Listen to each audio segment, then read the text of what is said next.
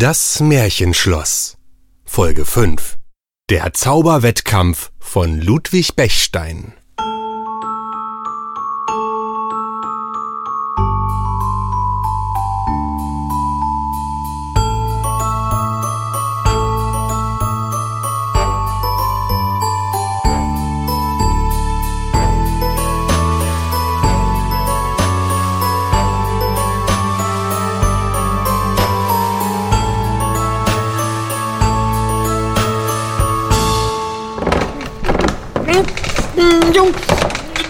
schon auf, du doofe Tür.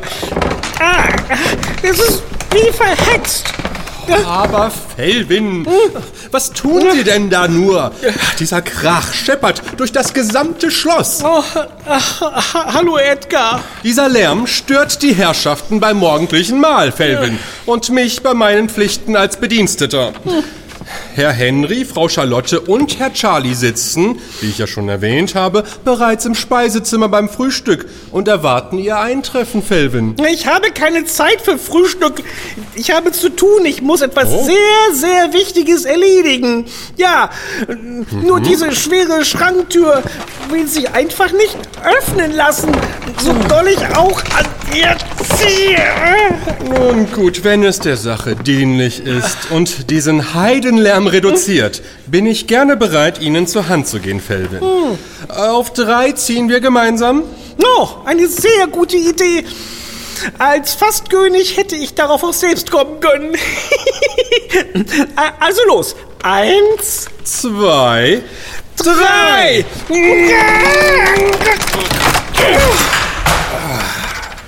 Oh, aber äh, hier ist er ja gar nicht. Nur Geschirr mit ganz, ganz viel Kreuzmuster. Wie schade. Ich hätte ihn fast gehabt. ihn? Wen suchen Sie denn im Geschirrschrank, Felvin? Na, Galgrim. Kalgrim meinen Sie wohl? Na, sag ich doch, Galgrim. Der Böseste der Bösen. Ein fieser Drullberger, der hier irgendwo im Schloss lungert und nur darauf wartet, uns einen gemeinen Streich zu spielen. Heute beweise ich euch allen, dass er wirklich da ist. Ich dachte, ich hätte sein Lachen gehört und wollte nachsehen. Ich war mir ganz, ganz sicher. War ich wirklich? Nun, bei dem Geschirr von Frau Charlottes seliger Urgroßmutter ist dieser Kalgrim offenbar nicht. Dann, dann muss er sich versteckt haben. Irgendwo im Schloss ist er, ich weiß es. Ganz wie Sie meinen, Felvin. Ich muss mich nun wieder um die Herrschaften im Frühstückssalon kümmern. Wenn Sie mich bitte entschuldigen würden. Ja, geh nur, lass mich alleine. Aber ich werde. Hm? Da, da ist er! Na warte, ich kriege dich, Galgrim. Ich bin ein König. Na gut, ein Fastkönig, aber ich werde dich kriegen. Ich komme zu dir.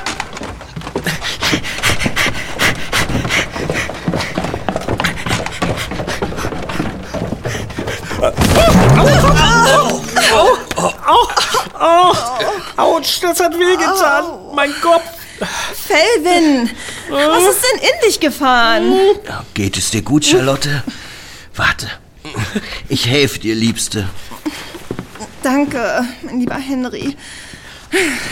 Also, Felvin, was ist los? Du bist ja ganz hibbelig. Ja, tut mir leid, ich habe euch nicht gesehen. Ha habt ihr ihn gehört? Es war ganz laut. Gehört? Was denn? Na, Galgrim! Galgrim! Er hat gelacht. Ein, ein, ein ganz, ganz gemeines Lachen war das. Ach, du schon wieder mit deinem Kalgrim. Das wird ja langsam eine fixe Idee bei dir. Ja, Also, habt ihr ihn nicht gehört? Wirklich nicht? Das ist ja komisch.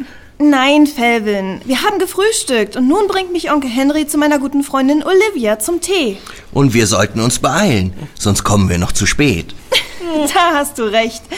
Also, Felvin, lass es gern etwas ruhiger angehen, ja? Bis später. Ja, Wir sehen uns nachher, Felvin. okay. Hm. Wir haben es auch nicht gehört. Wie kann das nur sein? Sehr, sehr seltsam.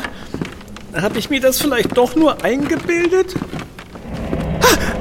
Da ist er! Von, von wegen! Galgrim, ich finde und kriege dich heute! Ja!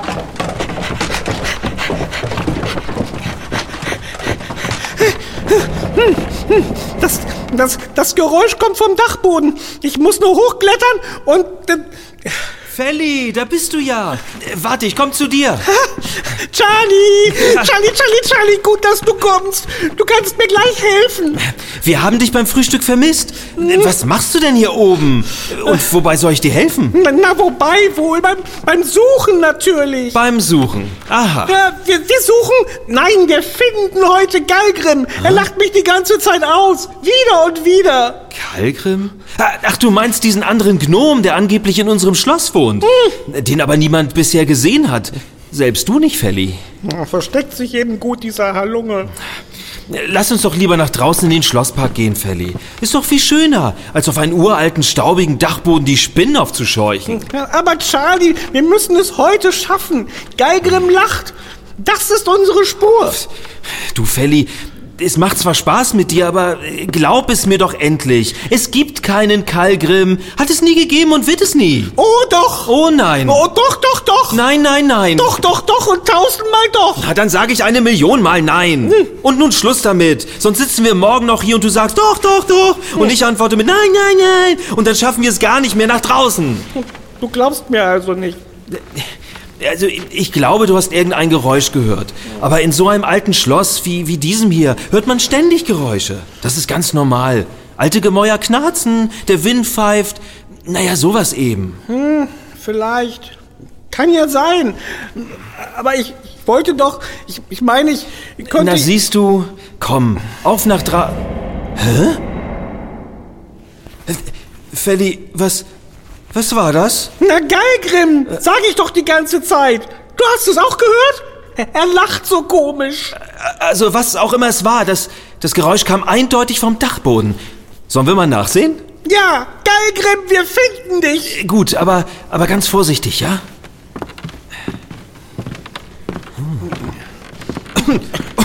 Oh, huh, ist ganz schön staubig hier oben. Und es ist so dunkel, Ja, ganz finster. Gruselig. Bei dir ist immer alles gruselig. Sehen wir uns lieber um.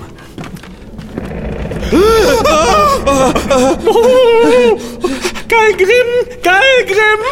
Äh, äh, Zeig dich! Zeig dich, du, du, äh, vielleicht Gnom! Wir haben dich gekriegt. Du, du kannst auch gleich aufgeben. Felli, Felli, Felli, Felli! Ja, Charlie. Ich, ich glaube, ich, ich glaube, das ist gar nicht Kalgrim. Doch, doch, doch, doch, das muss er sein. Er, er lacht so gemein. Da, da ist er. Galgrim. Oh Mann, dass ich darauf hereingefallen bin. Sieh doch mal genau hin, Felli. Das ist kein Gnom. Weder Kalgrim noch Kalgrim. Äh, Das hier, tada, ist einfach nur ein offenes Dachbodenfenster. Und wenn es sich im Wind bewegt... Ja, dann, dann macht das Fenster so knarzende Geräusche. Ja, genau. Von wegen Kalgrim. Ah, da hast du mir aber einen schönen Schrecken eingejagt, Felli. Mann, Mann, Mann. Du bist vielleicht einer? Du meinst, das Lachen war die ganze Zeit nicht echt?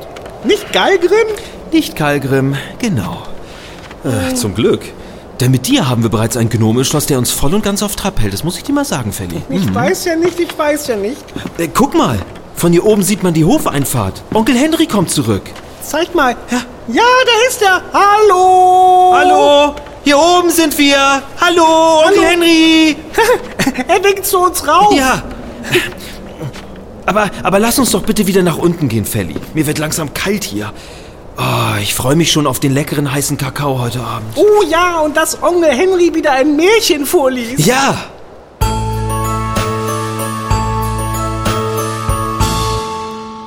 Na, da habt ihr ja was erlebt. Ja, das stimmt. Das Fenster lasse ich gleich morgen reparieren. Nicht, dass es noch reinregnet. Oder Felly wieder das Lachen vom bösen Gnom Kalgrim hört. Ihr macht euch ja nur lustig über mich. Ja. Oh, der Kakao, werte Herrschaften. Gagau, Gagau. Ah, wie der schon duftet. Dieses Aroma in der Luft. Mm.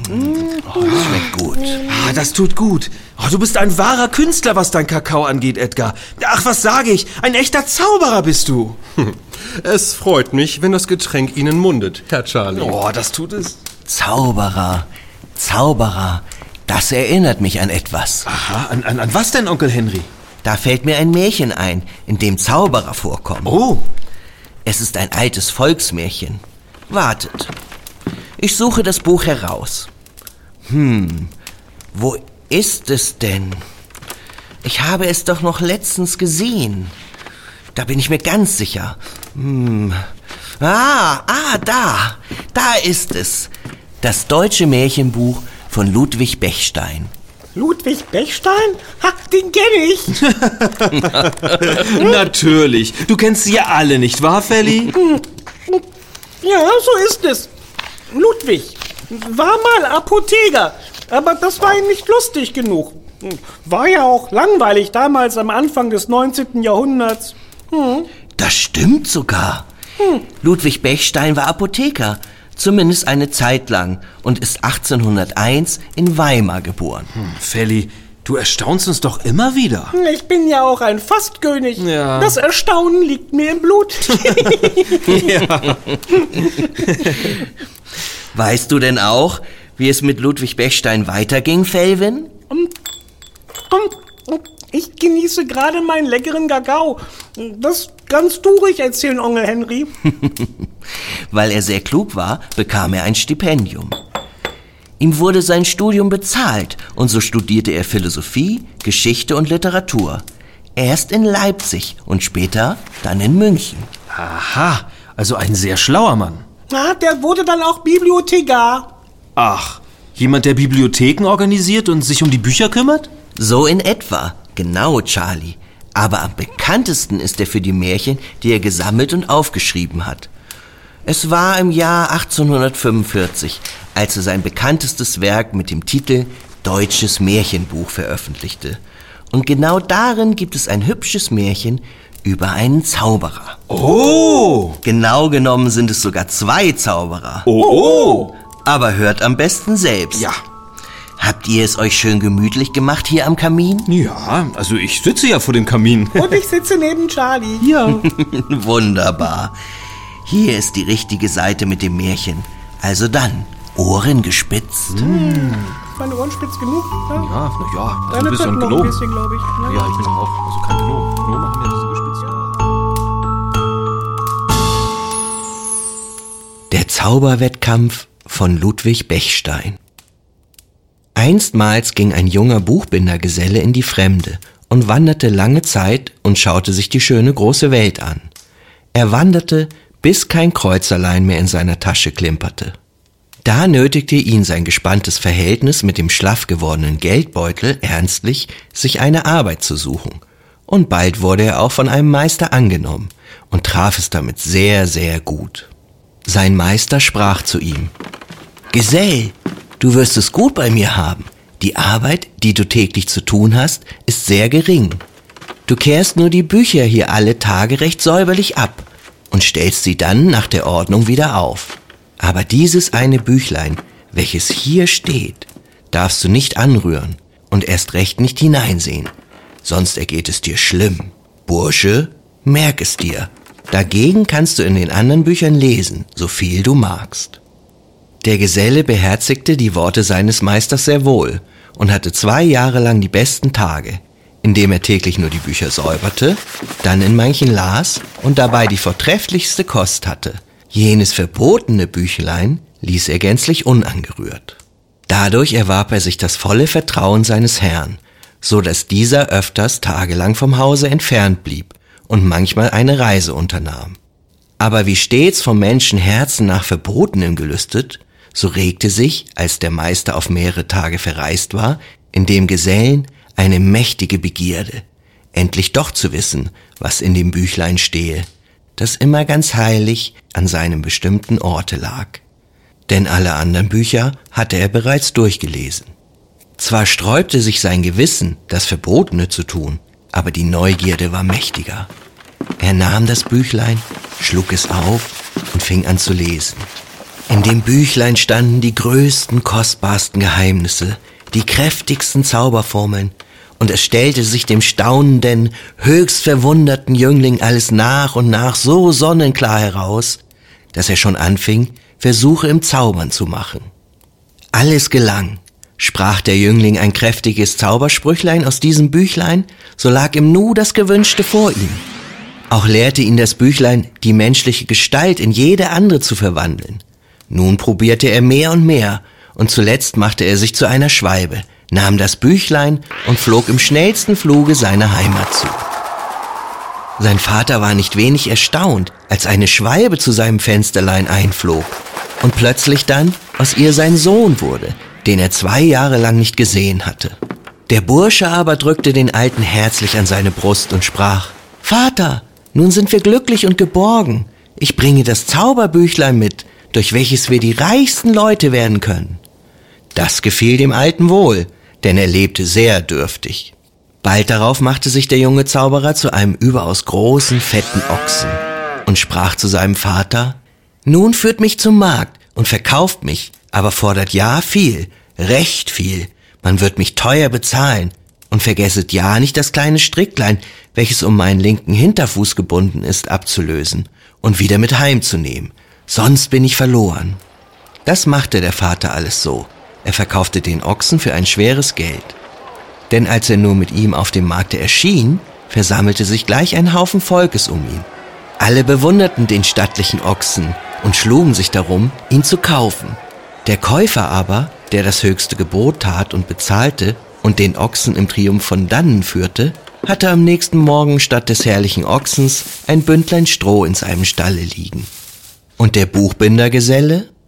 Der war wohlgemut wieder daheim bei seinem Vater und lebte mit ihm herrlich und in Freuden von dem runden Geldsümmlein. Bald darauf verzauberte er sich wieder in einen prächtigen Rappen und ließ sich von seinem Vater auf den Rossmarkt führen und verkaufen. Da lief wieder das ganze Volk zusammen, um das wunderschön glänzend schwarze Ross zu sehen. Jener Meister Buchbinder aber, als er nach Hause zurückgekehrt war, hatte gleich gesehen, was vorgegangen, und da er eigentlich kein Buchbinder, sondern ein mächtiger Zauberer war, der nur zum Schein diese Beschäftigung trieb, so wusste er auch gleich, wie viel es geschlagen hatte, und setzte dem Entflohenen nach. Auf jenem Rossmarkt nun war der Meister unter den Käufern, und da er alle Stücklein des Zauberbüchelchens kannte, so merkte er bald, was es für eine Bewandtnis mit dem Pferd habe, und dachte, halt, jetzt will ich dich fangen. Und so versuchte er für jeden Preis das Pferd zu kaufen, was ihm auch ohne große Mühe gelang. Der Vater kannte den Käufer nicht, aber das Pferd fing an heftig zu zittern und zu schwitzen und gebärdete sich äußerst scheu und ängstlich. Doch es konnte der Vater die nun so gefährliche Lage seines Sohnes nicht ahnen. Als das Pferd in den Stall des neuen Eigentümers geführt war, wollte der Vater wieder das Stricklein ablösen. Aber der Käufer ließ dieses durchaus nicht zu, da er sehr wohl wusste, dass es dann um seinen Fang geschehen wäre. So musste denn der Vater ohne Stricklein abziehen und dachte in seinem Sinn, er wird sich schon helfen. Kann er so viel, dass er sich zu einem Pferde macht, kann er sich gewiss auch wieder durch seine Zauberkunst dort in dem Stall losmachen und heimkommen. In jedem Pferdestall aber war ein mächtiges Gedränge von Menschen. Groß und klein, alt und jung. Alles wollte das ausgezeichnet schöne Ross anschauen. Ein kecker Knabe wagte sogar das Pferd zu streicheln und liebkosen zu klopfen. Und es ließ sich dieses, wie es schien, gar gerne gefallen. Und als dieser Knabe sich immer vertraulicher näherte und das Pferd am Kopf und am Hals streichelte, da flüsterte es dem Knaben ganz leise zu. Liebster Junge, hast du ein Messerchen dabei? Und der froh verwunderte Knabe antwortete, Oh ja, ich habe ein recht scharfes. Da sprach der Rappe wieder ganz leise, Schneide einmal das Stricklein an meinem linken Hinterfuß ab. Und schnell schnitt es der Knabe in zwei. Und in diesem Augenblick fiel das schöne Ross vor aller Augen zusammen und ward ein Bündlein Stroh. Und daraus flog eine Schwalbe hervor und aus dem Stall empor in die hohen blauen Lüfte. Der Meister hatte das Ross nur einen Augenblick außer Acht gelassen. Jetzt war keine Zeit zu verlieren. Er gebrauchte seine Kunst, verwandelte sich rasch in einen Geier und schoss der flüchtigen Schwalbe nach. Es bedurfte nur noch einer kleinen Weile, so hatte der Geier die Schwalbe in seinen Klauen. Aber das Schwälblein merkte den Feind, blickte nieder auf die Erde und sah da gerade unter sich ein schönes Schloss, und vor dem Schloss saß eine Prinzessin. Und flugs verwandelte sich das Schwälblein in einen goldenen Fingerreif, fiel nieder und gerade der holden Prinzessin auf den Schoß. Die wusste nicht, wie ihr geschah und steckte das Ringlein an den Finger. Aber die scharfen Augen des Geiers hatten alles gesehen, und rasch verwandelte sich der Zaubermeister aus einem Geier in einen schmucken Junker und trat fein heran zur Prinzessin und bat sie höflichst und untertänigst, dieses Ringlein, mit welchem er eben ein Kunststück gemacht habe, ihm wieder auszuhändigen. Die schöne Prinzessin lächelte errötend, zog das Ringlein vom Finger und wollte es dem Künstler überreichen. Doch siehe, da entfiel es ihren zarten Fingern und rollte als ein winziges Hirsekörnlein in eine Steinritze. Im Augenblicke verwandelte sich der Junker und wurde ein stolzer Gockelhahn, der mit seinem Schnabel emsig in der Steinritze nach dem Hirsekörnlein pickte. Aber gleich darauf wurde aus dem Hirsekörnlein ein Fuchs, und dieser jagte dem Gockel einen solchen Schreck ein, dass er umfiel. Und somit war der Zaubermeister besiegt. Jetzt aber nahm der junge Geselle wieder seine Gestalt an, sank der Prinzessin zu Füßen und pries sie dankend, dass sie ihn an ihrem Finger getragen und sich so mit ihm verlobt habe. Die Prinzessin war über alles, was vorgegangen war, mächtig erschrocken, schenkte ihm aber trotzdem ihr Herz und ihre Hand, doch unter der Bedingung, dass er fortan aller Verwandlung entsage und ihr unwandelbar treu bleibe. Dies gelobte der Jüngling und opferte sein Zauberbüchlein den Flammen, woran er indes sehr übel tat, denn er hätte es ja dir, lieber Zuhörer, oder mir schenken und vermachen können. Ah, das war schön. Ein tolles Märchen. Das ist also richtig zauberhaft. Danke fürs Vorlesen, da war ja richtig was los. Oh, ja, vielen Dank, Onkel Henry. Unsere Märchenzeit ist einfach so unvergleichlich schön, sag ich mal. Oh, das ist aber lieb von euch. Was soll ich sagen? Ich liebe Geschichten über alles. Und mit zwei so guten Zuhörern wie euch beiden, da macht es gleich doppelt Spaß. Wer weiß, vielleicht geht der Zauber der Märchen ja irgendwann auf uns über und wir werden alle wirklich zu echten Zauberern mit Zauberstab und Hut. Dann erleben wir unsere eigenen Märchen. Das wäre doch was. Oh ja, das wäre was, oder? Und dann möchte ich auch so einen Zauberstab und so, ne? Also so richtig so. mm, bling, bling.